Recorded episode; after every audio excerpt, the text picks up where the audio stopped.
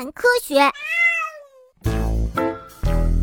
植物呀不会说话，所以呢，我们很难了解它们的难处。植物想结种子的话，需要很多的能量，是非常辛苦的一件事情。植物之所以要这么做，都是为了让自己的种子在更好的环境里生长。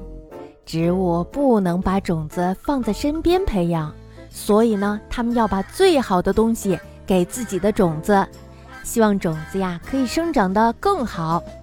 这和我们人类的妈妈也差不多嘛。欧洲红豆杉是为了保护自己的种子，会把毒液放进种子里。这样一来呀，危险的哺乳动物就不会再靠近它们了。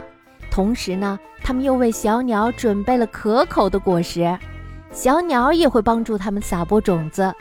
欧洲红豆杉是不是很聪明的植物呢？我倒是挺喜欢欧洲红豆杉的。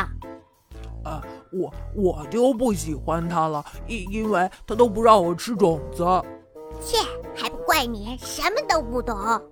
一株变多株，欧洲红豆杉的树枝通常会在旁边或者向下弯着生长，其中呀有一些靠近地面的树枝会长成根，然后呢生长出新的枝叶来。